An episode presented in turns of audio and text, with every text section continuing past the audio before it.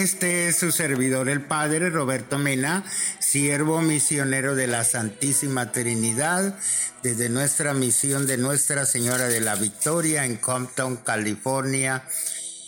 Oremos, Señor Dios, que cuidas de todos con amor paterno Concede benigno que a quienes diste un mismo origen no solo formen en la paz una sola familia, sino también vivan siempre unidos con un espíritu fraterno. Por nuestro Señor Jesucristo, tu Hijo, que contigo vive y reina en la unidad del Espíritu Santo y es Dios por los siglos de los siglos. Amén.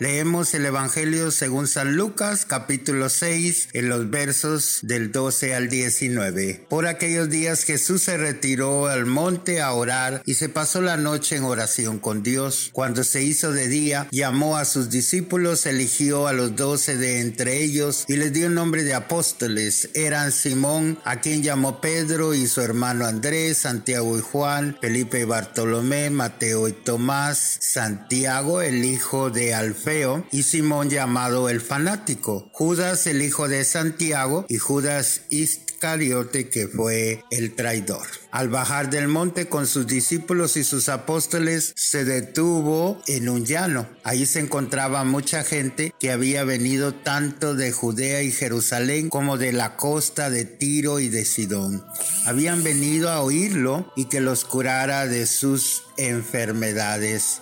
Y los que eran atormentados por espíritus inmundos quedaban curados. Y toda la gente procuraba tocarlo porque salía de él una fuerza que sanaba a todos. Palabra del Señor, gloria a ti, Señor Jesús.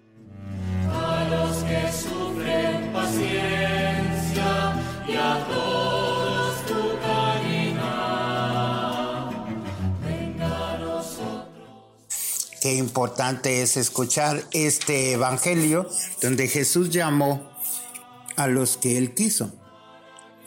Sabemos que las noticias, las estadísticas sobre la vocación a la vida sacerdotal o religiosa son un poco alarmantes en muchas latitudes, en continentes o países en distintas congregaciones que viven una crisis vocacional sobre todo en algunos lugares, y ya se percibe una crisis de compromiso en las diversas vocaciones de la iglesia. ¿Qué estará pasando? ¿Serán simplemente causas de tipo social, familiar o eclesial?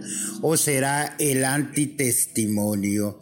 Lo más importante es que el Señor sigue llamando a los que Él quiere y a quienes están dispuestos a vivir y compartir el estilo de vida, los valores y en general entrar al mundo del reino de Dios.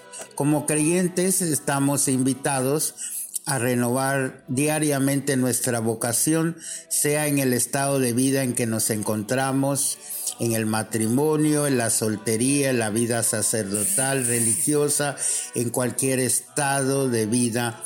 Es importante renovar ese llamado del Señor y por otra parte además rezar por las distintas vocaciones. Es importante reforzar renovar esa vida familiar, porque muchos dicen que las situaciones que es una crisis familiar no es una crisis vocacional, porque en la casa es donde se aprenden los valores, la vida de fe, el mandamiento del amor. Luego seguramente se van reforzando en la catequesis o en algunos momentos de la vida eclesial.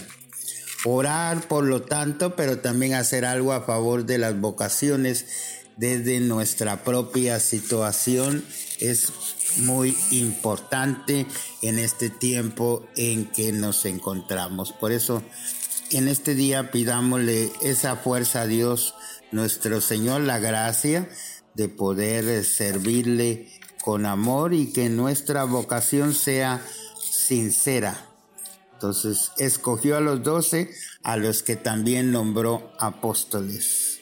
Entonces hoy también a nosotros nos escoge, nos llama y nos envía.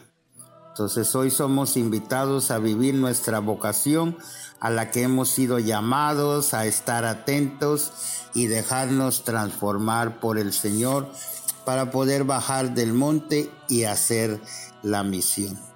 Por eso concluimos con una oración. Ah Señor, que nosotros queramos subir al monte con Jesús en la oración para después ir a servir a nuestros hermanos y hermanas, que nos dejemos llevar por los impulsos del Espíritu Santo en nuestra vida. Pidámoselo con mucha devoción a la Santísima Virgen María y a su casto esposo San José. Que nos bendiga Dios misericordioso, Padre, Hijo, Espíritu Santo. Amén. Que usted pase un buen día lleno de las bendiciones de nuestro Dios. Amén.